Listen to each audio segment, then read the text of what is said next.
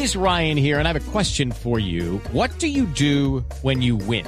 Like, are you a fist pumper? a woohooer, a hand clapper, a high fiver. I kind of like the high five, but if you want to hone in on those winning moves, check out Chumba Casino. At ChumbaCasino.com, choose from hundreds of social casino style games for your chance to redeem serious cash prizes. There are new game releases weekly, plus free daily bonuses. So don't wait. Start having the most fun ever at ChumbaCasino.com. No purchase necessary. BGW. Void were prohibited by law. See terms and conditions. 18 plus. Yo no sé si haya un, si se pueda transferir el tema de los restaurantes, de los países que tienen los mejores restaurantes restaurantes a los países más competitivos. ¿Y por qué hablo del tema de la competitividad? ¿Qué tan competitivo es Colombia, por ejemplo? ¿Y eso qué significa? Y hablo de la competitividad porque se presentó precisamente el informe de competitividad 2021-2022 en Colombia por parte del Consejo Privado de Competitividad, como lo dice su, la palabra. Ana Fernanda Mayhuasca es la presidenta precisamente de ese Consejo de Competitividad y nos acompaña hasta ahora aquí en Mañanas Blue. Doctora Mayhuasca, bienvenida. Gracias por atendernos.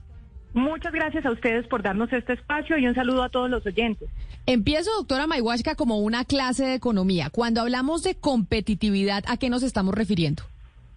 Estamos refiriéndonos a, primero y muy importante, nos estamos refiriendo a cómo le va al país en términos relativos con otros países. Esa es una cosa muy importante porque no basta con ser buenos, también tenemos que ser mejores.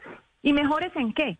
Pues precisamente en aquella en, en, en, el integral de la producción de bienes y servicios con el cual la economía compite en el resto del mundo.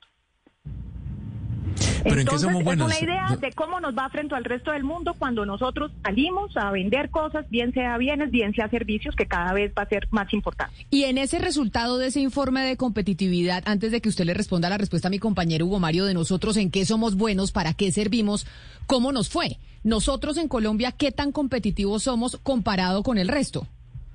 Pues la verdad es que nosotros como, eh, como país hemos avanzado y por eso hacía el énfasis en el, tema, en, el, en el tema relativo, porque hemos avanzado muchísimo en muchos de los temas que generan dicha competitividad. Pero todavía no logramos generar, digámoslo así, una ventaja que nos ponga eh, en un mejor puesto relativo con nuestros pares, tanto en la región como otros países emergentes con los que evidentemente estamos compitiendo para generar, y este punto es muy importante, un mejor nivel de vida para los colombianos. Es decir, esa idea de la competitividad no es solamente porque queramos serlo, porque eso nos mejore un ranking como país, porque los empresarios o las empresas progresen, sino porque esa competitividad al final del día redunda en que las personas tengan una mejor calidad de vida.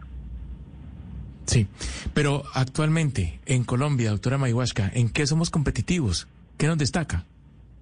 Nosotros todavía tenemos muchos retos en ese tema de, en qué somos competitivos. Es decir, cuando nosotros miramos la historia eh, del, del, desarrollo colombiano, y repito, pues sin desconocer los profundos avances, lo cierto es que no logramos todavía tener unos niveles de competitividad que nos permitan salir eh, ni en los negocios tradicionales ni en los negocios más innovadores eh, de manera, digámoslo, eh, sustancialmente a, a, ser más competitivos que otras economías de la región. Tenemos muchos costos y muchas cargas de, de, vulnerabilidades que no hemos sabido solucionar estructuralmente y que tenemos que resolver para poder eh, mejorar en, los términos en los que salimos al mundo, a, repito, a ofrecer nuestros bienes y servicios.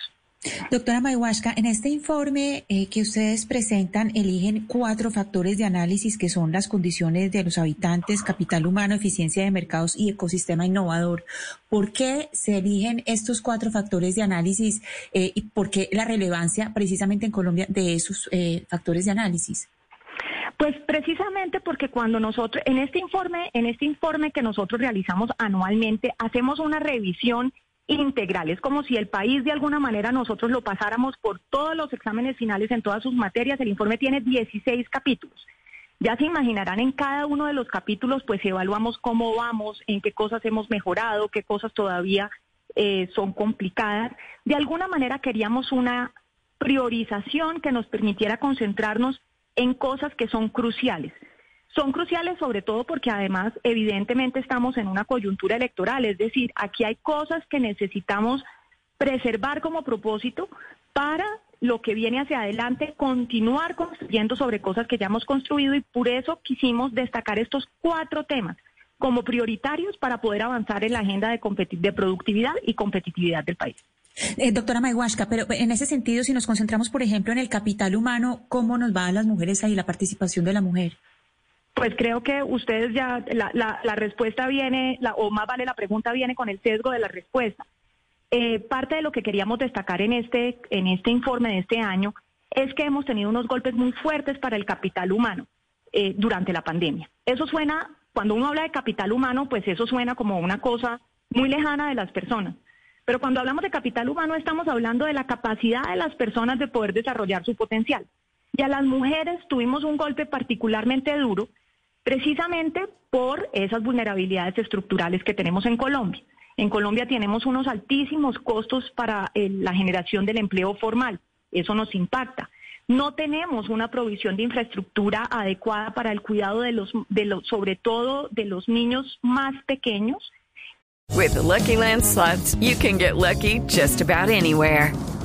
This is your captain speaking. Uh, we've got clear runway and the weather's fine, but we're just going to circle up here a while and uh, get lucky. No, no, nothing like that. It's just these cash prizes add up quick. So I suggest you sit back, keep your tray table upright, and start getting lucky. Play for free at LuckyLandSlots.com. Are you feeling lucky? No purchase necessary. Void where prohibited by law. 18 plus terms and conditions apply. See website for details.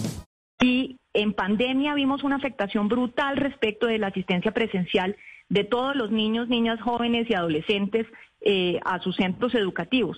Todo esto va en desmedro de quienes típicamente son sus cuidadoras, porque normalmente somos las mujeres las que más participamos en esas actividades, y eso llevó a muchas de ellas a tener que dejar de participar en la fuerza laboral.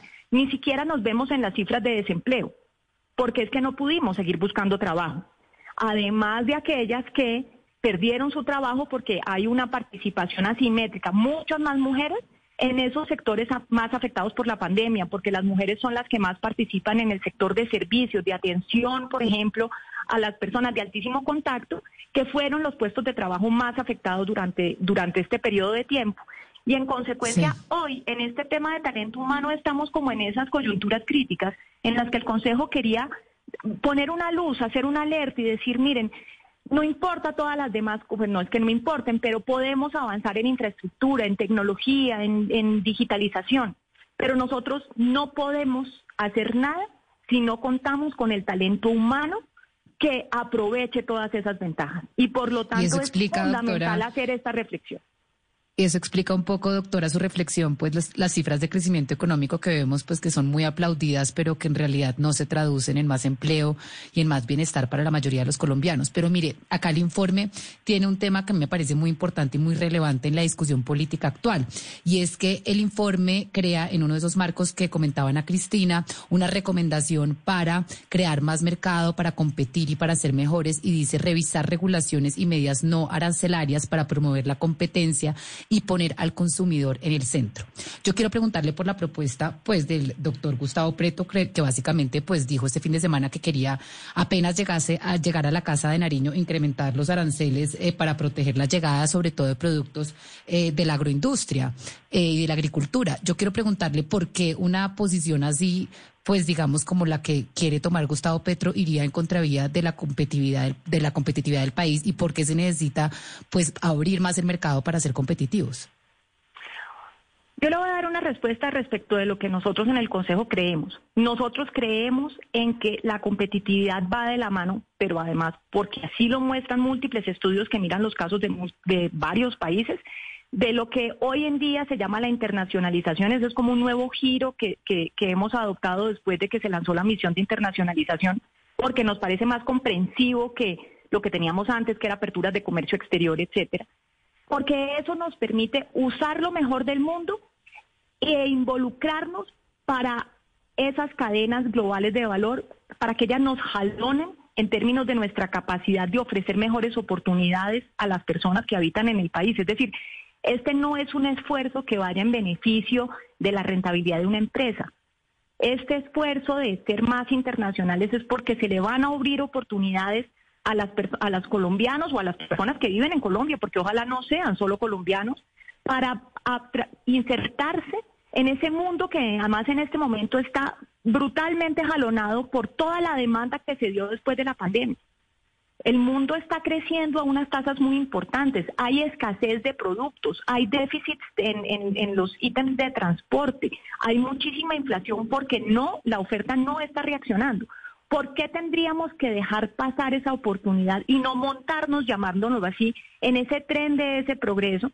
Y para ello necesitamos, pues precisamente, abrir las puertas abrir las puertas y abrir las puertas no solamente para los productos, sino un punto en el que enfatizó mucho la misión de internacionalización, abrir las puertas a las personas, traer talento de otros países, porque también el talento nuestro afuera puede jalonarnos y enseñarnos cosas. Nosotros somos unos grandes convencidos que ese proceso de, de insertarnos en el mundo ni tiene marcha atrás y en cambio no aprovecharlo con decisión nos hace no poder, llamémoslo así, cosechar los frutos para las personas que viven en nuestro país. Pero doctora, doctora, Mayhuasca, le, le, pregunto por dos, dos elementos que son fundamentales para la competitividad, que es la infraestructura y la conectividad. En materia de infraestructura y de conectividad en Colombia, ¿cómo estamos en estos momentos? Mire, en estos momentos yo creo que hemos avanzado mucho en términos de infraestructura, esas son las cosas que nosotros tenemos que reconocer. Pero en esa infraestructura hemos tenido una concentración muy importante en lo que en este mundo más eh, especializado llaman, comillas, comillas, el modo carretero. Es decir, como se entiende, en las carreteras. Y en eso hemos avanzado sobre todo en las grandes vías. Pero, por ejemplo, cuando ya aterrizamos a lo que se denominan las vías terciarias, esas pequeñas vías que ya están dentro de las regiones mismas, pues nos encontramos que más del 70% eh, de las de la red vial departamental corresponde hacia las vías terciarias y que aproximadamente el 75% se encuentra en mal estado. Entonces, como para que nos demos una idea de que muchas veces pues pensamos en esas grandes carreteras, pero resulta que para llegar a esa gran carretera también teníamos que recorrer esa vía terciaria. Segundo, no vemos que esas eficiencias, eh, en las mejoras que, que hacemos tanto en infraestructura como en toda la logística de carga, se traduzca en menores costos de transporte para quienes van a llevar su carga hacia los puertos o de los puertos hacia los centros de consumo. Entonces, pues no ganamos mucho si avanzamos en la infraestructura, pero esto no se refleja en costos más eficientes para el transporte. Y finalmente, en temas digitales, que es la otro tipo de conexión en el que nosotros hacemos énfasis en, en esta priorización, pues hay avances, pero nosotros seguimos siendo un país con enormes brechas regionales, tanto en cobertura como en calidad. Allí mencionamos, por ejemplo, la importancia de unas, unos centros, que serían unos puntos de interconexión, por ejemplo, que si no logramos multiplicar en el país no vamos a avanzar en términos de calidad. Entonces, en muchos casos podemos incluso llegar a tener la conectividad, pero si esa conectividad no es la que les permite a las personas realmente hacer las cosas que hoy se exigen en el mundo digital, pues es un poco nominal. En todos estos temas de infraestructura, en consecuencia, pues sí, hemos avanzado, pero tenemos grandes retos que, repito, se tienen que reducir al final del día en que el costo de transporte, cuando estamos hablando de puros, digamos, bienes, y el costo de producir en este mundo digital se reduzca de tal manera que nosotros estemos allá arriba con los mejores países, no solo de la región, sino del mundo. Doctora Mayhuashka, una última pregunta, porque usted nos ha hablado de todos los detalles de la competitividad, lo que, nos, lo que nos falta, lo que tenemos que hacer, pero hemos tenido muchos gobiernos que han trabajado en esa línea. ¿Cuál es la principal o cuáles son las principales talanqueras que tenemos nosotros en Colombia y los colombianos en particular para no poder ser más competitivos? Pues yo le voy a contestar que yo no creo que seamos, hoy en día, por lo menos los colombianos en particular, yo hoy en día siento que parte de la tarea que tenemos pendientes y por eso los invito sobre todo a quien quiera ver la, forma en la que hicimos la presentación del informe este año, es porque necesitamos el apoyo de la gente.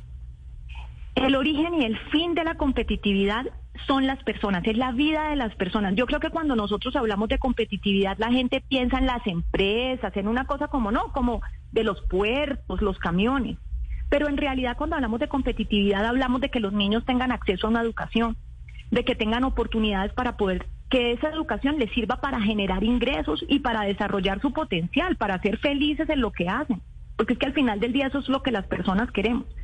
Y en, pero si no tenemos el apoyo de las personas, muchas de las transformaciones que tenemos que hacer no las hemos podido hacer.